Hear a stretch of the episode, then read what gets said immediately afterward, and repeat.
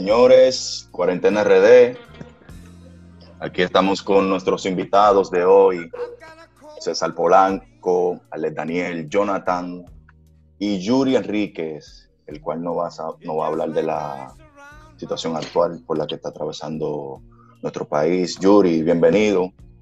Este paso es tuyo, mi hermano. Muchísimas gracias. Vamos arriba de una vez con, con esta cuarentena, este aislamiento que nosotros tenemos, que está bien difícil, ¿verdad? Así de conducta cambiando los hábitos que nosotros teníamos como costumbre, ahora ya no, no son los mismos.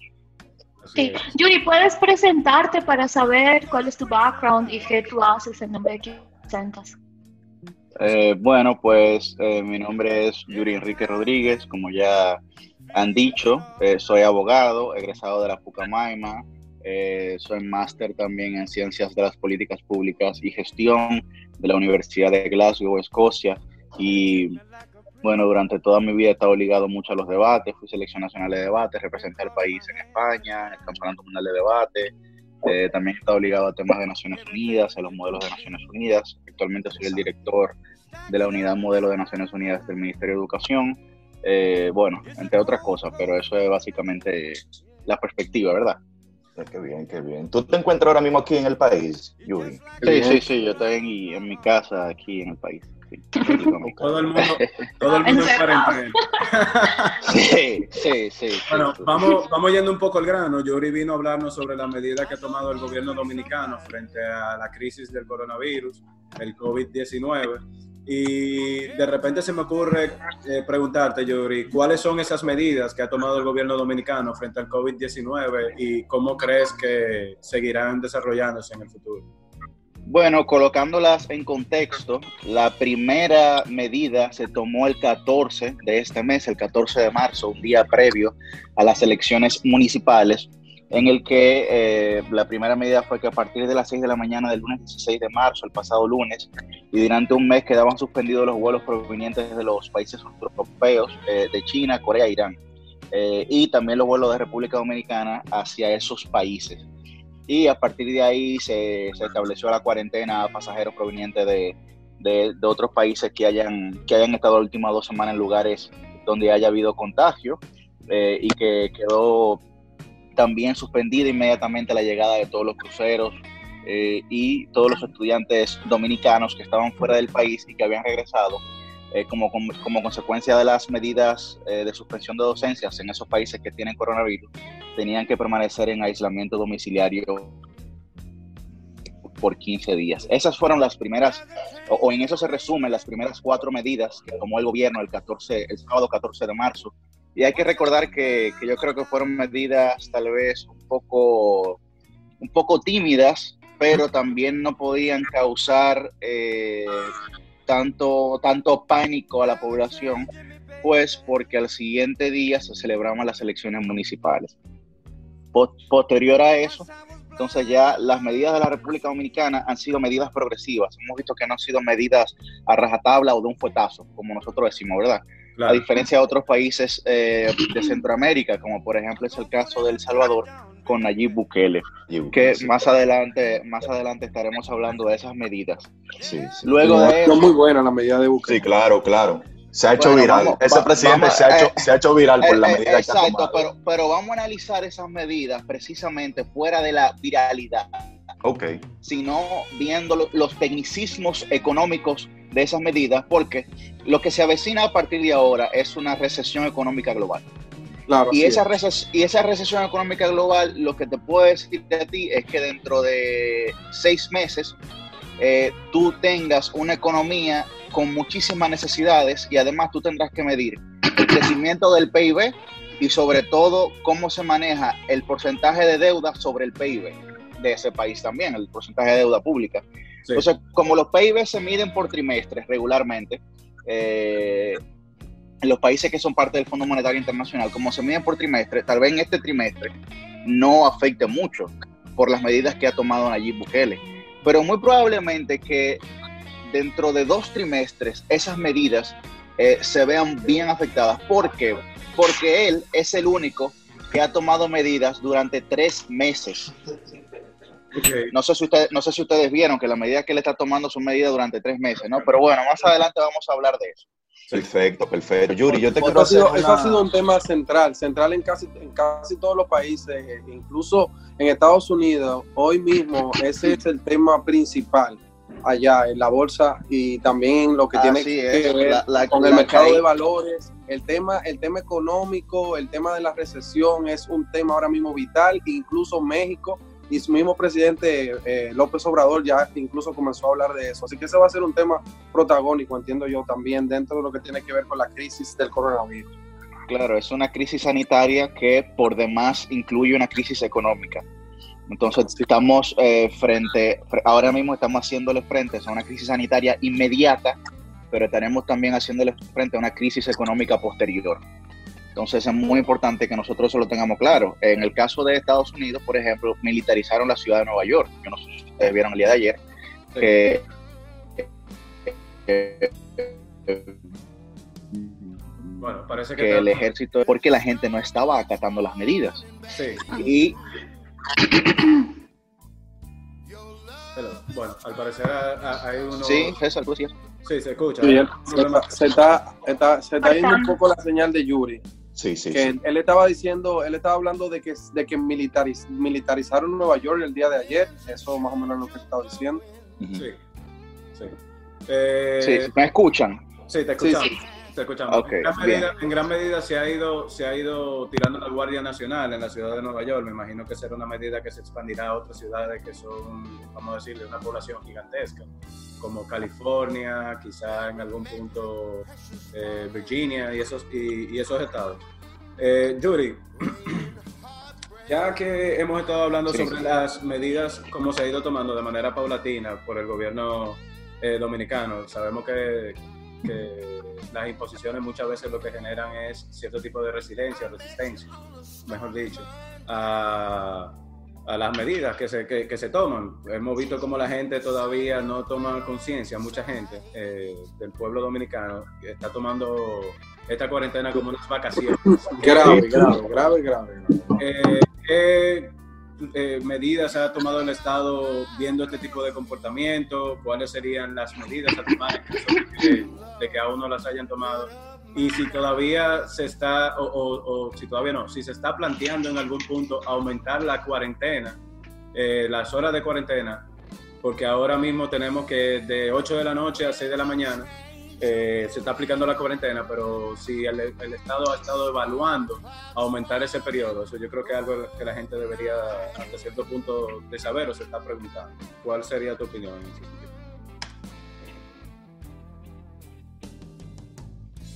¿Me escuchan bien ahora? Sí, te escuchamos. sí, te te escuchamos. escuchamos. Bueno, yo creo Estamos arriba. Entonces, excelente. seguimos arriba, tuvimos unos problemitas técnicos. Como comprenderán, el sistema, el sistema eléctrico también está fallando hasta cierto punto. Eh, me imagino que es un tema de capacidad, pero bueno, sigamos, esto en vivo. Yuri, te, te hacía la pregunta de que vimos como eh, en Estados Unidos, Nueva York, que estábamos hablando, y mencioné California, también mencioné eh, Virginia y otros estados que son grandes, están entrando a un modo de cuarentena en el cual se utiliza la Fuerza Armada, vamos a decir, entonces viene siendo lo mismo aplicado aquí con el tema del estado de emergencia, pero versión norteamericana. Eh, el gobierno dominicano ha tomado la medida de la cuarentena como, como quien dice, una copia de la medida, la medida primordial que se ha estado utilizando alrededor, de- alrededor del mundo por las otras administraciones. Esto ha sido quebrantado eh, en cantidad de veces por muchos dominicanos que vemos eh, videos en las redes sociales que están en las calles celebrando como si fuera una fiesta. Eh, eh, eh, sí. Nadie se-. Este es el cuarentena party. el cuarentena party, así que la gente lo está viendo todavía. En- eh, quería preguntarte en base a esto, si la medida de la cuarentena, el Estado hasta cierto punto ha evaluado eh, hacer un aumento de la misma, cómo trabajar ese, esa problemática en algunos barrios de nuestra ciudad donde todavía la gente sigue de fiesta, como hemos mencionado. Sí. Eh, ¿qué, ¿Cuál sería tu opinión al respecto y, y qué, qué, qué sabes sobre esto? Bueno, mira, eh, comentábamos que, que, en el caso de España ha tenido que, que, aumentar el estado de emergencia por 15 días. Eso quiere decir que en el caso de la República Dominicana, lo más probable es que esto ocurra a partir eh, del 3 de abril, que hasta donde se había declarado el estado de emergencia. En el caso de esos aspirantes ciudadanos que se quedan en la calle después del toque de queda, eh, es un tema de, responsabilidad social y de responsabilidad ciudadana. Eh, hemos visto cómo hay más de 5.000 personas arrestadas en tan solo tres días de toque de queda. Inclusive ayer implementaron la medida de que a partir de las 8 todos los cuerpos de bomberos en todos los municipios del país van a estar eh, pasando por todas las calles con las sirenas encendidas para que la gente sepa que el toque de queda ya comenzó. Entonces, eh, es, muy, es, muy, importante que la gente sepa que esto se va a seguir desarrollando y sin importar la capacidad eh, del sistema de salud que nosotros o cualquier país pueda tener, se va a seguir desarrollando. O sea, China construyó un, un, un, hospital de 5.000 camas en 10 días, pero eso no fue suficiente para que el brote eh, cesara. Eh, sabemos que, por ejemplo, España, el sistema sanitario de España es tal vez el mejor, si no uno de los mejores sistemas sanitarios de Europa y el mundo. Y hemos visto como hasta ahora eh, en IFEMA, que es un centro de convenciones que ellos tienen a las afueras de Madrid, tuvieron que habilitarlo con, con 1.500 eh, camas más, me parece. Es decir, que, que igual, inclusive los, los modelos de salud más eficientes y efectivos del mundo han tenido que ampliar su cobertura porque esto, a pesar de la cuarentena y de los toques de queda, no ha cesado. ¿Eso qué quiere decir? Que por más que nuestro Ministerio de Salud y nuestro, y nuestro Servicio de Salud Público se esmeren a hacer las cosas correctas, la gente no va a dejar de contagiarse. Lo que hay que trabajar es para que la gente pueda superar el virus. Exacto. Pero, mientras más medidas preventivas se toman, perdón, Ale, mientras más eh, medidas preventivas se toman, también ciertamente se evitan esos contagios, pero no dejarán de existir. Sí, Exacto. Es, es inevitable. Entonces, yo creo que no debemos dejarle toda la responsabilidad al gobierno. Es una responsabilidad también de los ciudadanos. Nosotros, yo veo mucho en las redes sociales la gente solamente exigiendo pruebas y pruebas. Tú puedes hacerte una prueba hoy y mañana, hoy puede ser negativo y mañana puede estar positivo y, contagiarte, ¿me entiendes? Siempre con o sin prueba, la medida principal ahora mismo va a ser el aislamiento. Entonces veo mucha gente comparándonos con Singapur, con Taiwán, con países que tienen un sistema totalmente diferente económico de salud. Y aparte de eso, señor, una población educada, una población que eh, tiene confianza en el gobierno y que sigue las reglas del gobierno, señor. a tocarte dos temas con eso, Arlet. El primero es eh, cómo nosotros podemos comparar, y esa y ahí tú te das cuenta de la falta de lógica que tienen nuestros argumentos, con la, la, lógica de disciplina asiática. Exacto. estamos claros que eso no es nada que ver con nosotros. O sea, Claro. No, no, vale la pena tapar el sol con un dedo, ¿verdad? Y que tienen experiencia con las SARS ya. Ellos tienen experiencia en esto. Eh, exactamente, exactamente. Además, cuando tú hablas de China, que es un régimen autoritario, cuando tú hablas tal vez, no sé, de Singapur, que es un país que estuvo sometido a dictadura también, pero también cuando tú hablas de la disciplina del pueblo japonés, óyeme, estamos hablando de, de, de, sistemas y de, y de poblaciones milenarias. O sea, entonces, claro, no es tan fácil eh, para nosotros poder compararnos a ellos. Ahora, otra cosa que también tú mencionabas sobre las pruebas, es que he escuchado mucha gente diciendo, ah, las pruebas deben ser gratis, la prueba debe ser gratis. Todas las pruebas, para que sepamos, en este país son gratis, pero tú tienes que cumplir con los protocolos de salud pública. ¿Entiendes? O sea, si tú, es verdad que muchas veces el, el virus es asintomático, pero realmente si tú no tienes unos síntomas visibles, eh, no vale la pena, por así decirlo, aplicarte la prueba por encima de una persona que sí tiene los síntomas. Entonces, mientras vaya pasando la gente que sí tiene los síntomas, pues entonces te podrán aplicar la prueba a ti de forma gratuita, porque he visto mucha gente diciendo que, las, porque el gobierno debe hacer la prueba gratis. Han sido gratis. Ahora bien, también, como la gente exigió que los laboratorios pudieran hacerla, bueno, pues el laboratorio sí cobra porque tiene una logística. Inclusive, una logística operativa, inclusive eh, el los laboratorios lo están haciendo por cita, van a tu casa, a domicilio, etcétera. ¿A qué me refiero con eso? Porque no es justo eh, que politicemos eh, esta situación diciendo que el gobierno tiene que dar las pruebas gratis. Son gratis. Ahora bien, usted tiene que tener una, unos, unos, unos protocolos o cumplir con unos protocolos básicos para que tampoco el sistema de salud colapse, porque yo te puedo asegurar a ti que yo hoy me levanté con alergia y tupido y, y hemos escuchado a Arle tosiendo par de veces, ¿verdad?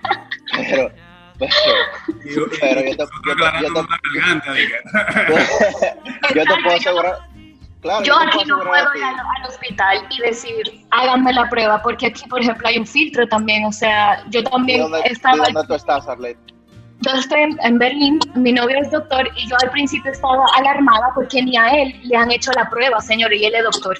Y el filtro para hacerse la prueba gratis aquí en Alemania es que tú tienes que ser una persona mayor de 65 años o tienes que ser un staff médico, obviamente, porque estás trabajando con pacientes, eres un poco de contagio, eh, o tienes unos síntomas severos eh, parecidos, como de que no puedes respirar. Pero si nosotros somos jóvenes, que es por la razón también por la que Alemania ha tenido tan baja, eh, bajo rate de, de muertes, señores, porque mayormente es, a los jóvenes que han sido afectados aquí. Y en Italia el promedio de los pacientes son de 63 años. En Alemania el promedio de pacientes es de 47 años de edad. Es, que son dos, dos, poblaciones demográficas muy distintas, porque una es envejeciente, que es la de Italia, y otra es más joven que la de Alemania. Claro, eh, se ha visto que un mito es que, que el coronavirus era menos leve hacia los jóvenes. Se ha visto que puede causar la misma intensidad. Sin embargo, eh, es entendible que un adulto o un señor mayor o una señora mayor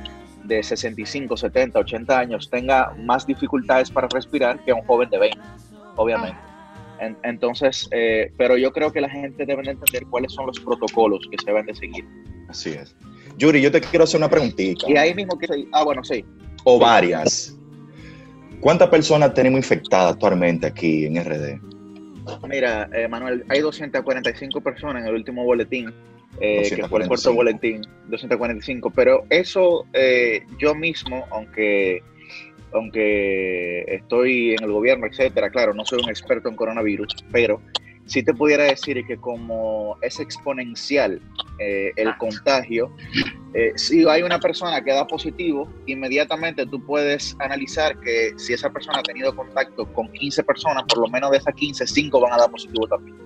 Entonces, mientras más gente vaya haciéndose la prueba eh, con los síntomas ya y cumpliendo el protocolo, pues ese número va a ir aumentando exponencialmente de forma indetenible. O sea que si dicen 245, es lo que hay confirmado. Por eso dice 245 casos confirmados, pero no quiere decir que sean los únicos casos reales. ¿no? tenemos que estar claros que no vamos a poder eh, hacerle la prueba a toda la población, señor. Eso no va a ser posible.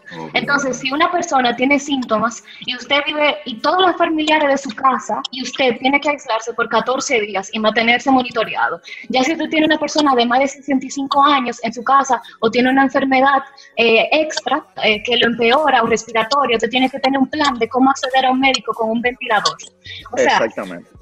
Usted no va a hacer nada. Pero siempre... Lo va a mandar para su casa a aislarse y ya usted contagió. Normalmente una persona contagia de tres a dos personas en un día. Nosotros tenemos éxito cuando usted contagia solamente a una persona en un día. lo que yo sí entiendo también que debe siempre estar abierto el canal de, de salud pública y de lo que tiene que ver con la, la salud, que es abierto y de acceso a todos los ciudadanos que tienen bajos recursos de que la rigurosidad de esos exámenes o de esa evaluación que le dé paso a, un examen gratis por coronavirus, de que realmente sea, o sea, posible para la gente que no tiene para hacérselo, porque puede darse el caso de personas que ya sea joven, ya sea mayor de 65 años de edad, presente una condición que realmente merezca una prueba y que merezca un tratamiento adecuado, ya sea lo que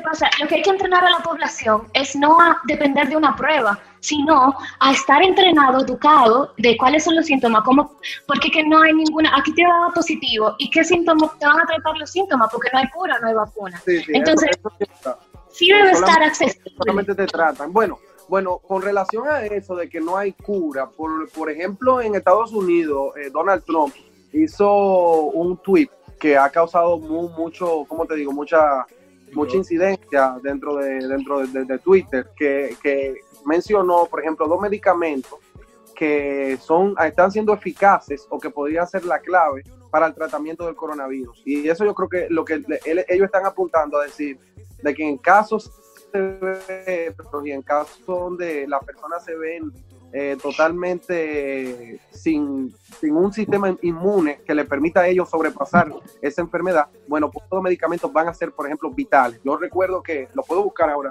yo me acuerdo, pero eso también es algo muy responsable porque uno no puede ahora ponerse a automedicarse. Imagínate que es una contraindicación de una enfermedad que yo tengo por otro lado. Ah, no, eso sí, eso sí podría pasar, pero ya lo están, ya lo están empleando en el sistema de salud allá sí, sí, sí. ya lo están empleando y creo que los resultados están siendo eh, positivos.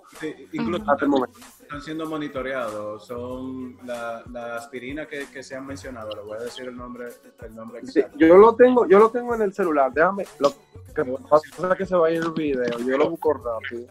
Pero, en lo que tú vas buscando esa, esa, bueno, pero, esa información, Jonathan, yo le quiero hacer eh, otra yo Lo tengo, yo lo tengo aquí mismo, mira, ya yo se lo voy a dar porque a mí me lo mandaron. Entonces, la medicina es hidroxicloric, hidroxicloroquine, Ah, eso también, tú sabes, y también azithromycin. Exactamente. Esos dos medicamentos combinados, de acuerdo a lo que, a lo que yo vi en el tweet de, Donald Trump, son, por ejemplo, la clave en lo que tiene que ver con el tratamiento al coronavirus para personas que están padeciéndolo de manera severa. Así es. pero en, el, en el caso de nosotros como país, y yo no quiero entrar aquí en un tema de lucha de clases, ni que mi, filiación socialista o marxista me sesgue, pero eh, el coronavirus no es un virus que distingue de clase, ¿no? en, ese, en ese sentido, por suerte, por suerte, los principales contagios que han ocurrido en nuestro país han sido en clase media y clase alta, increíblemente. Así es. Eh, los principales mayoritarios contagios. ¿Y por, qué me, ¿Y por qué digo por suerte? Bueno, porque este es un país que en sus municipios no ha tenido lamentablemente ningún tipo de planeamiento urbano.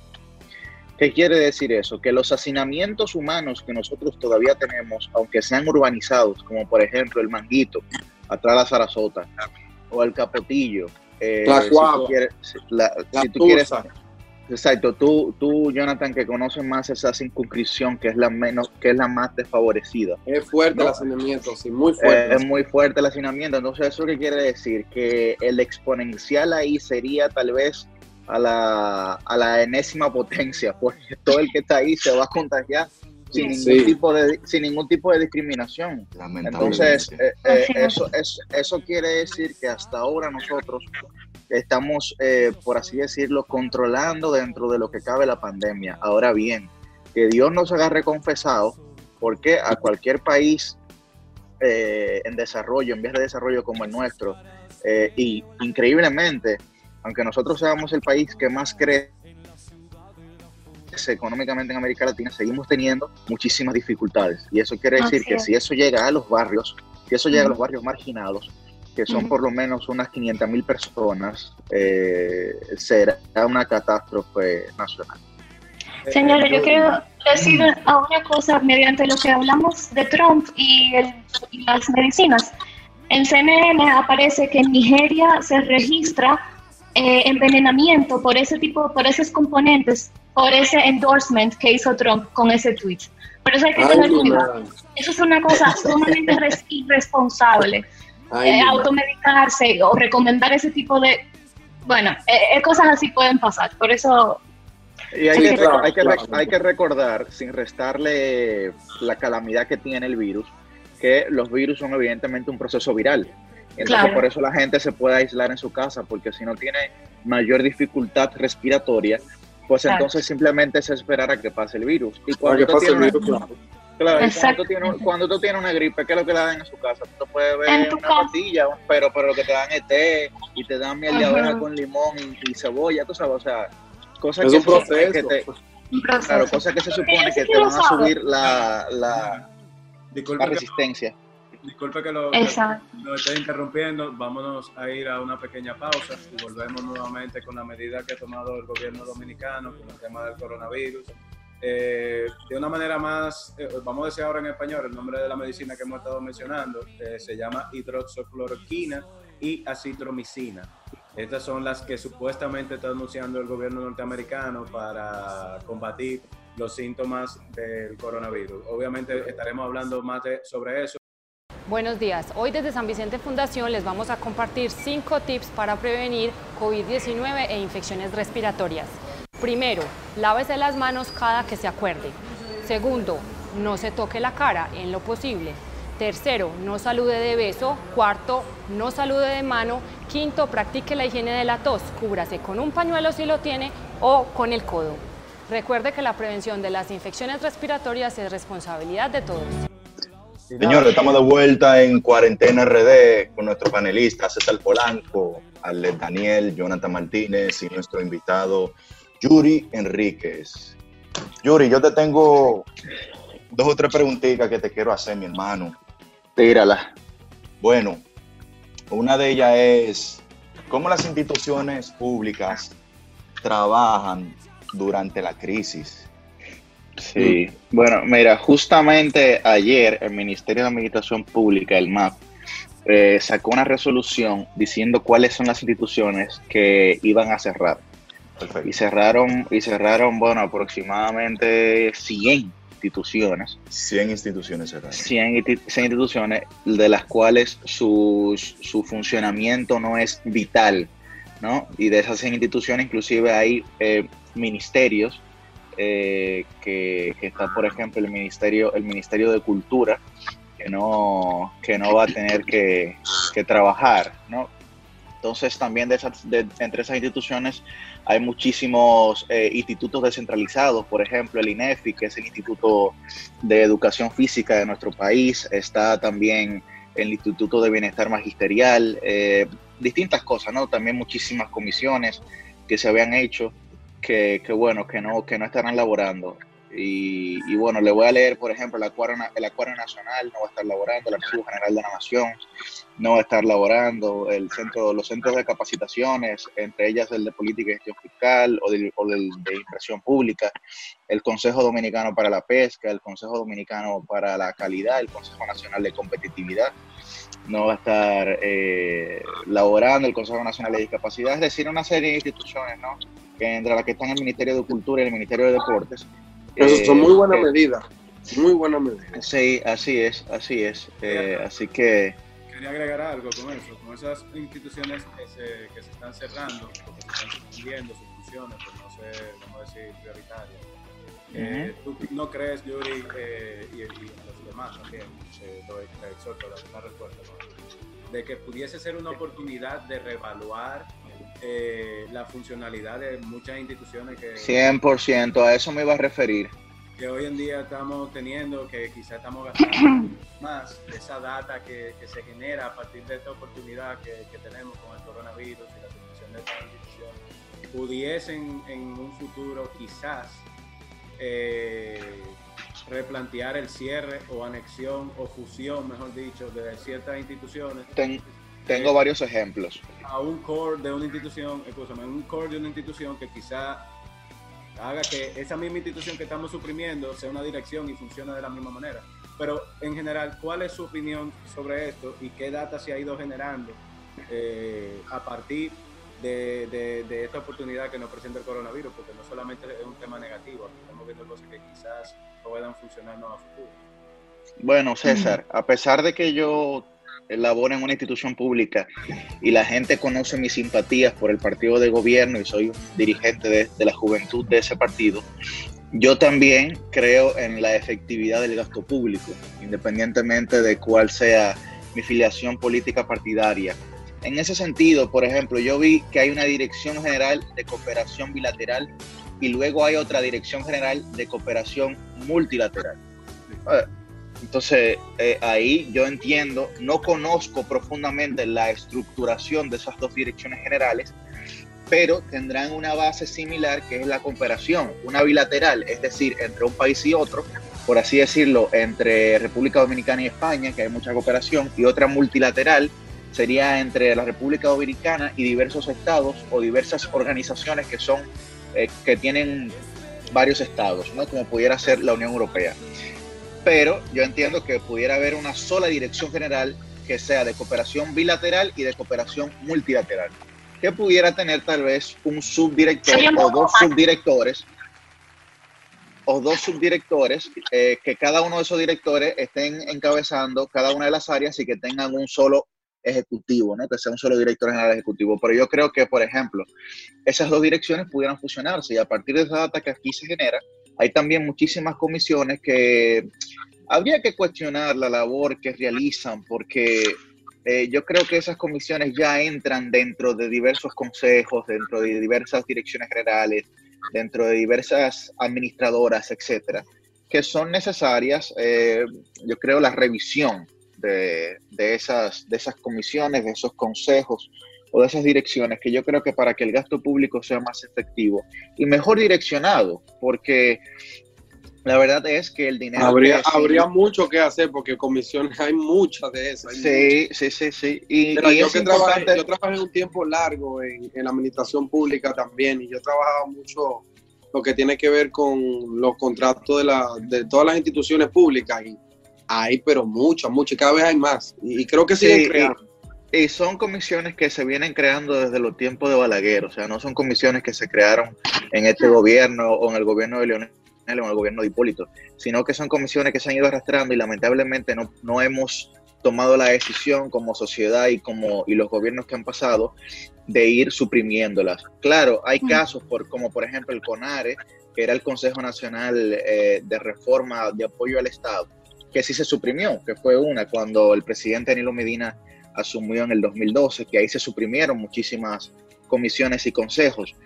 Eh, pero como bien resalta Jonathan, yo creo que el esfuerzo no ha sido lo suficiente y creo que deberíamos, por ejemplo, nosotros los jóvenes que vamos entrando también a la administración pública, no necesariamente que seamos eh, funcionarios públicos, pero que nos interesa la administración pública, poder ir haciendo propuestas y nosotros mismos poder levantar esa data para que la inversión pública sea mejor, porque eh, la inversión pública que se hace de forma incorrecta tendría el mismo valor para la sociedad que la corrupción. Es decir, el dinero se pierde, ¿no? Y a veces uno haciendo más esfuerzos. Es decir, que yo creo que, es importante que nosotros recapacitemos y que por lo menos los jóvenes que vamos subiendo le ayudemos a los viejitos que están ahí y, digo, a los viejitos que están en la clase política, ¿eh? no en el gobierno, en la clase política. ¿eh? que bueno, que puedan, sí, que puedan ir renovándose. Ok.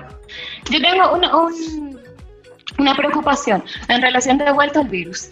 Eh, nosotros, no sé si, um, si tú tienes información eh, detallada sobre esto, este pertenece, es pertinente específicamente al sistema de salud, pero si no, me gustaría compartirlas contigo para que tú lo multipliques en todo caso.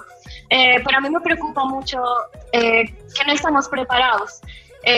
hablando de capacidad médica, esto es algo inevitable, o sea, nos vamos a contagiar, se va a contagiar mucha gente y yo y es simplemente comprando tiempo que estamos ahora mismo en estas medidas de aislamiento. Entonces, lo importante es saber qué vamos a hacer con el tiempo que tenemos, en cómo cómo vamos a invertir, cómo vamos a utilizar y cómo nos vamos a preparar. A mí me preocupa que nosotros no llegamos ni a las 400 unidades de cuidado intensivo y yo había leído como que estamos interesados en llegar a 600, señor, pero estamos hablando de todo el país cuando un, un 20% de la población que esté infectada por el virus serán eh, personas eh, envejecientes o con otros problemas eh, y enfermedades que se le van a complicar respirar. Y yo pienso que, bueno, y ahora mismo tampoco tenemos suficientes equipos materiales de protección médica. Y yo solo quiero saber eso, ¿qué está haciendo el gobierno? Por ejemplo, en Alemania eh, se han contratado a estudiantes de último año para suplir la falta y la carencia de enfermeros y médicos en el sistema. Igual en em, Francia, sí. Ajá, entonces, como que qué medidas extras va a tomar el gobierno para prepararnos para lo inevitable, que es que mucha gente va a necesitar y se va, y bueno, nuestra capacidad, estamos lidiando con eh, algo que el presente, que ahora que tenemos la crisis, lo que viene post-crisis, pero también venimos con problemas desde antes. Entonces, ¿cómo tú piensas? Mira, es que países como los nuestros que tienen deficiencias estructurales en los sistemas de salud, eh, la tienen muy difícil. ¿no? Entonces, como tú muy bien dices, nosotros teníamos aproximadamente 400 camas, de ahí se va a subir a 655 camas ha anunciado el, el gobierno y el, el, gobierno chino estará enviando a través de su embajador eh, una serie de, me parece que dijeron 16 mil kits de pruebas que van a estar enviando y también una serie de mascarillas, etcétera. También mm. las, las, algunas zonas francas y, el, y las confecciones de producción del Ministerio de Defensa están enfocados a crear batas y, y indumentaria para los médicos. Ahora bien, hasta ahora nosotros no tenemos deficiencia de médicos pero, perdón, es que tengo un estornudo aquí atravesado. Oh, tranquilo, tranquilo. un, un, corona que atravesado. No, no, no, con eso. Preso. Pero, pero el punto es, eh, Arlet, mira, el tiempo es eh, nuestro mejor aliado ahora mismo, por así decirlo. Nuestro mejor aliado y nuestro principal enemigo. Eh, es, es, un panorama complicado y complejo el nuestro. Yo no te puedo ser eh, poco realista, sino que tengo que ser muy realista en esta ocasión y creo que como tú muy bien dices, yo recuerdo que, que en el libro de Crónica de una muerte anunciada, y no es porque se vaya a morir gente, ¿verdad? Pero de Gabriel García Márquez, él decía que la fatalidad nos hace invisibles. Y miren cómo el caso de Italia es ahora mismo. Italia tiene una población de 60 millones de personas y apenas tenían 5.000 camas. Si tú lo comparas con el de nosotros, de 10 millones de personas, por lo menos deberíamos tener 800 eh, camas, ¿no? Nosotros. Señor, nosotros tenemos eh, camas. entonces, entonces eh, en ese en ese caso, ¿qué pasa? ¿Por qué digo que la fatalidad nos hace invisibles? Porque mira el caso de Italia, que ahora ellos mismos dicen, bueno, ahora mismo lo que estamos decidiendo entre quién vive y quién muere, ¿no? Y, y es una situación muy difícil, muy, muy difícil que, que, la ética profesional se vea afectada, que se vea afectada los valores y principios de la gente. Y eso al final lo que crea es un remordimiento de conciencia, ¿no? que es mucho más difícil que cualquier otra cosa, porque la crisis económica se superan y se superarán, la crisis sanitaria se superan y se superarán, pero la crisis de conciencia y de valores son muy, muy complicadas, ¿no? La gente, la gente con ese cargo, pero yo creo que que sobre todo hay que alentar a los, a los médicos dominicanos, a las enfermeras y enfermeros. Y aquí también se ve la importancia de la educación técnica. Por eso yo creo que es eh, muy interesante que todo esto se valore holísticamente, que de esto no se haga un análisis, sino un estudio, porque hay que recordar que los análisis solamente valoran un factor de la situación, pero los estudios hacen una valoración integral ¿Y por qué me refiero a la educación técnica? Bueno, porque en nuestro país, no recuerdo específicamente los datos, pero es que de, de 10 eh, médicos nosotros tenemos 3 enfermeros, cuando debería ser todo lo contrario, que por cada dos médicos nosotros tengamos 15 enfermeros o enfermeras. Entonces ahí está la importancia de la educación técnica que se ha venido reorientando eh, en nuestro país y que muchos liceos han pasado a ser politécnicos, pero que se necesita una mayor inversión de voluntad, sobre todo en ese sentido, para que muchos liceos de nuestro país se conviertan en técnicos y que también eso libere la carga a los, a los estudiantes, que no tengan que durar cuatro años para poder ingresar en el mercado laboral. Entonces, son muchos factores que uno puede ir sacando de esta crisis. Eso, eh, eso, e, ese tema de lo, por ejemplo, y, y vuelvo de nuevo, discúlpeme que ahorita me fui, porque se fue la conexión Déjame hacer, hacerte un comentario sobre eso. Yo creo que aquí el tema de, de, los enfermeros no tiene tanta relevancia como tienen, por ejemplo, en otros sistemas. En, otros países, eh, casi toda la, todo el mundo quiere trabajar y quiere ser parte, por ejemplo, ser enfermero, por, lo, por los horarios que tiene, aunque sean extendidos, digamos, por lo, lo, que te pagan. Son horarios entendidos, pero que te dan, te dan un pago, te dan una retribución realmente que, que tú, lo, tú lo haces sin ningún problema. en países muy importante. En, Europa, en Estados Unidos, tú puedes ver, por ejemplo, aquí en, Santo Domingo, tú dices la enfermera, y tú ves que en un 80% tú vas a ver que son enfermeras. Y en raras excepciones, tú te vas a encontrar con un hombre. Eh, en Estados Unidos tú te encuentras con muchísimos enfermeros, por ejemplo, y que son profesionales y tienen un rango eh, dentro de, de, de los staff médicos que tiene importancia, que tiene relevancia, que tiene un rol que cumplir. Y aquí no se le da, por ejemplo, aquí no se le da, por ejemplo, ese, ¿cómo te digo? Esa valoración. Esa importancia, claro. No, y eso es algo que te pudiera analizar muy bien, Arlet, por el tema de que, lo que tú mencionas, en el caso de que hay más enfermeras que, que, enfermeros, es una estigmatización social que hay de que eso es eh, es o era una labor para mujeres, ¿no? ¿Y por qué viene eso? Bueno, principalmente de, la, memoria más reciente que tenemos de eso es el caso de la Segunda y Primera Guerra Mundial, que quienes iban a acudir a ser enfermeras eran las mujeres porque los hombres estaban en batalla, evidentemente.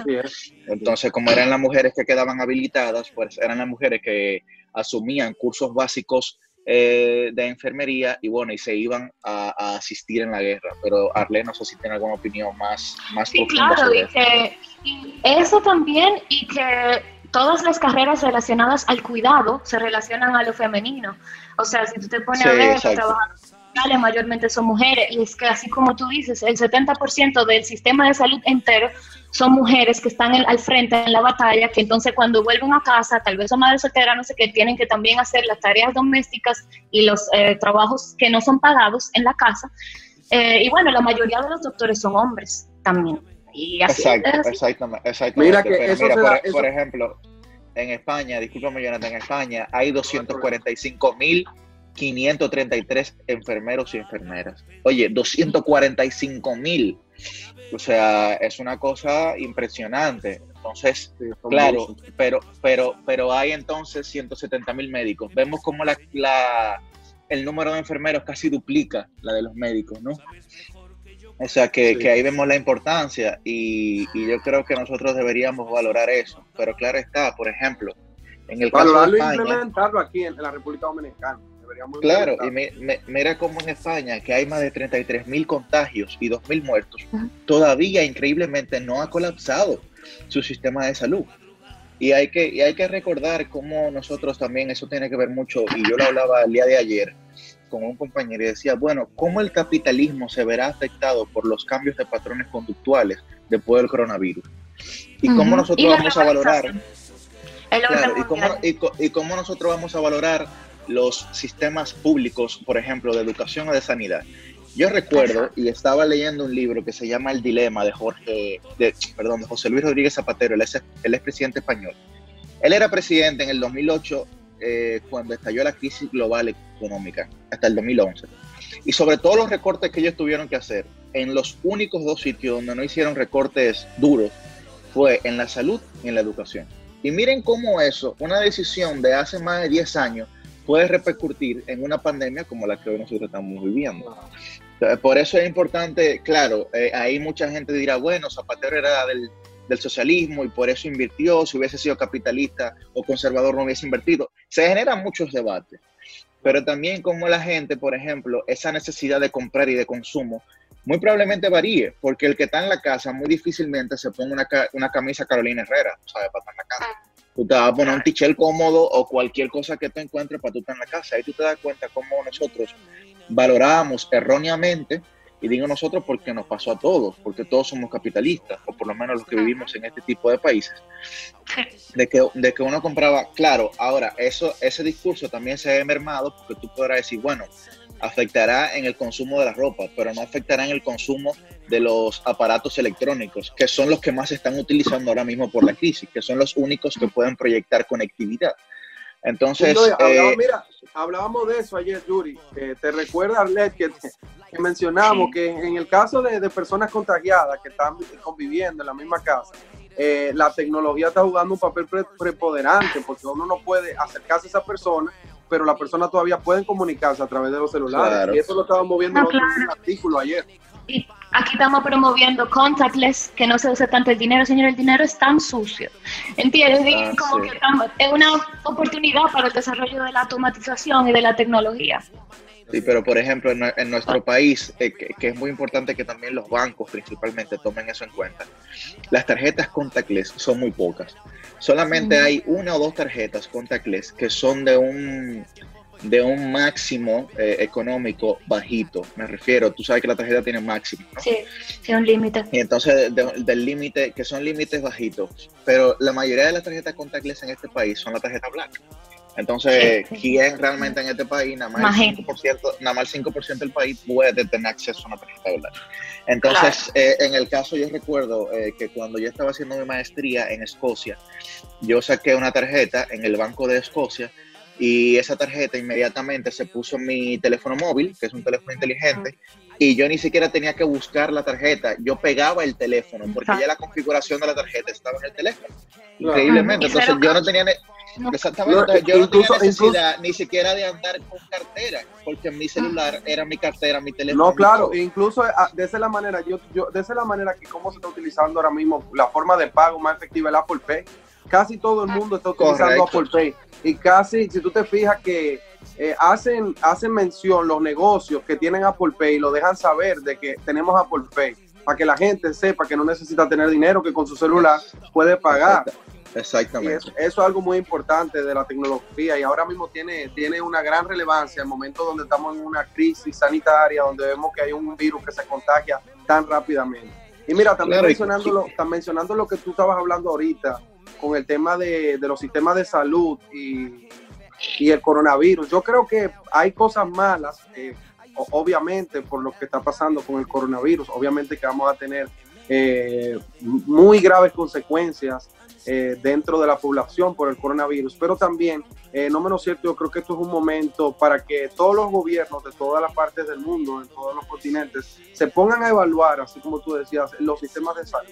Y que traten de ver cómo pueden prepararse, cómo pueden tener realmente un plan de trabajo para este tipo de situaciones que hoy en día se está presentando y no sabemos cuándo va a tener el fin, porque yo creo que esto, yo creo que todavía no va ni por la mitad de cómo, de, cómo, de, cómo realmente va a terminar el coronavirus. Y nosotros deberíamos, luego de esto, así como los procesos que, que, que pasaron en estos países en la Primera, Segunda Guerra Mundial, y, otro tipo de crisis. Yo creo que tenemos que salir adelante con un plan luego de la crisis para este tipo de, por ejemplo, de pandemia, este tipo de, de, de, catástrofes sanitarias. Así es, así es. Jonathan, yo le quiero hacer una preguntita a Yuri. ¿Cuánto costará esta crisis? Está cobrando casi. Repíteme la pregunta, Manuel. ¿Cuánto costará esta crisis? Bueno, eh, mucho mucho. Y ahí bueno, en China es el 2% del PIB. Sí, ahí quiero, ahí quiero rescatar algo. Como yo he sido crítico ante situaciones del gobierno, también quiero valorar lo positivo. Y es que nosotros vemos ahí la importancia del crecimiento sostenido y sostenible de nuestro PIB. Ahí nosotros vamos a ver la importancia de ser el país que más crece en América Latina. Y fue lo mismo que ocurrió en el 2009. Crece, perdón, ¿crece en qué sentido? crece económicamente. Eh, son conceptos diferentes, crecimiento y desarrollo, son dos cosas diferentes. Te voy a hablar sobre crecimiento más bien, no desarrollo. Aunque sea desarrollado, pero voy a hablar sobre crecimiento. Crece, crece eh, en torno a la economía. Pero fue lo mismo que pasó en el 2009 cuando el expresidente Leonel Fernández pudo manejar también la crisis de forma efectiva, porque a pesar de que todos los países decrecieron, la República Dominicana creció en un 0,9%, un crecimiento ínfimo, es verdad, pero no decreció. Entonces, por eso la importancia de la macroeconomía que los últimos gobiernos de los últimos 8 o 12 años han implementado del crecimiento sostenido y sostenible de nuestro país y cómo la inflación y el déficit fiscal ha bajado hasta un 2 o 1,5%. Que la gente esos conceptos no lo entiende, esos conceptos macroeconómicos pero que son muy importantes en situaciones como esta. Yo decía, perdón Jonathan, antes de darte paso, decía que la idoneidad de un proyecto político o económico se mide al momento en que pueden superar una crisis y estamos precisamente en una crisis. Ahora bien, hay que recordar que aunque hay muchos sectores de la economía en crisis, como pueden ser las pymes o pymes, también hay muchos sectores haciendo su agosto, como nosotros vamos a decir, porque por ejemplo, nosotros que producimos más del 80% de lo que consumimos a nivel local, los supermercados ahora mismo estamos viendo cómo la gente está histérica yendo a los supermercados y se están haciendo de cuarto full.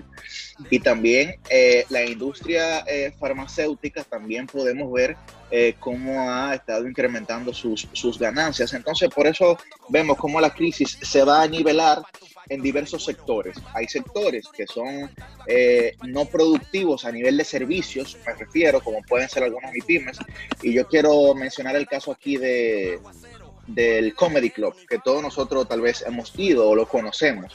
Y ellos decían, bueno, nosotros somos una pyme, ahora qué solución nosotros podemos tener. Y eh, las medidas fiscales que tomó el Banco Central de, de sensibilizarse y de flexibilizarse ante esta crisis son medidas que son muy técnicas y por eso uno no la pudiera traducir al criollo, ¿verdad? Y que bueno, esto es que te va a reducir el 50%. No, no, de que en economía y en, instituciones financieras eso, eso, es un idioma difícil de entender. Claro, claro. Pero hay que hacerle hincapié a la gente que las decisiones que tomó el Banco Central, flexibilizando muchas tasas, eh, flexibilizando eh, los puntos de variación eh, fiscales básicos, entre otras cosas, sirven encaje legal y todo eso. Del encaje legal, claro. Por ejemplo, la gente que tomó préstamos con el encaje legal, que fue el año pasado y finalizó, me parece que en octubre o noviembre, y yo lo digo porque yo cogí un préstamo, ¿verdad? Eh, esa gente se va a ver inclusive favorecida con las tasas. Inclusive yo me voy a ver favorecido con las tasas, ¿no? Estados Unidos está eh, tomando ese mismo, esa misma iniciativa. Claro, claro. Entonces eh, es muy interesante eh, la situación. Hay que ver también cómo el crimen. Sorry que lo, lo, lo, estoy cortando. Yo sé que ahora mismo ha sido hasta el momento uno de los programas más interesantes que se han, que se han hecho hasta el momento, de los tres episodios. Eh, ha sido una conversación. Quiero rescatar algo, César, por último, escúchame. Que es que eh, tenemos que nosotros, los ciudadanos, fiscalizar a esos supermercados, a esas farmacias y a los comercios de necesidad vital para que no suban los precios y no se aprovechen. Eso es muy importante. Porque eh, ahora mismo el, gobierno tiene muchas responsabilidades.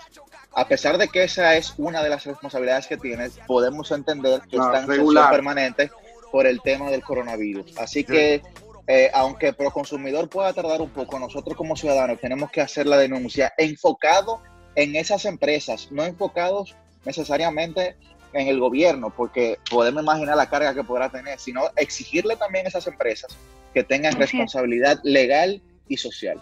Así es. Eh, nada, vamos despidiendo el programa. Eh, Yuri, te quisiéramos extender una invitación para el próximo programa donde vamos a estar hablando sobre esas medidas económicas que ha tomado el Estado ese será nuestro próximo episodio.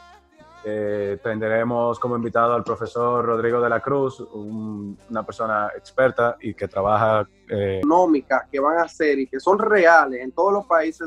hay, va a haber que evaluarla con relación a la crisis del 2009. También va a venir la crisis de coronavirus. Vamos a ver qué tanto impacto va a tener una y la otra. Así es definitivamente. Nada, alguien, eh, por si quiere con un mensaje despedir el programa, Yuri, no sé si nosotros tenemos como una modalidad de que despedimos el programa con un mensaje cada uno, o, uno en específico, así que te vamos a dar esa, esa responsabilidad en el día de hoy. Y bueno, no agradecerle, agradecerle también a Yuri por su tiempo y su información. Está muy bien informado, Yuri, sí. A Jonathan, Arleti y a, César, mi hermano. Eh, gracias, agradecerle, agradecerle por la invitación y que, que estamos, estamos activos aquí para los podcasts de cuarentena y a la gente, a la gente que sepa que los héroes somos nosotros, ¿no? Tratemos de evitar el desplazamiento, tratemos de evitar el contacto.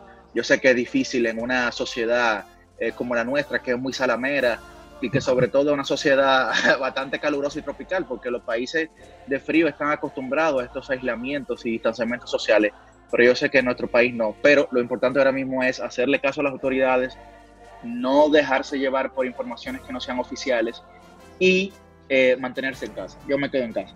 Así es. Vamos a quedarnos en casa. Estamos en cuarentena aquí en RD, cuarentena RD. Seguimos con ustedes en el próximo episodio. Un saludo, mi gente. Cuídense. Bye, bye.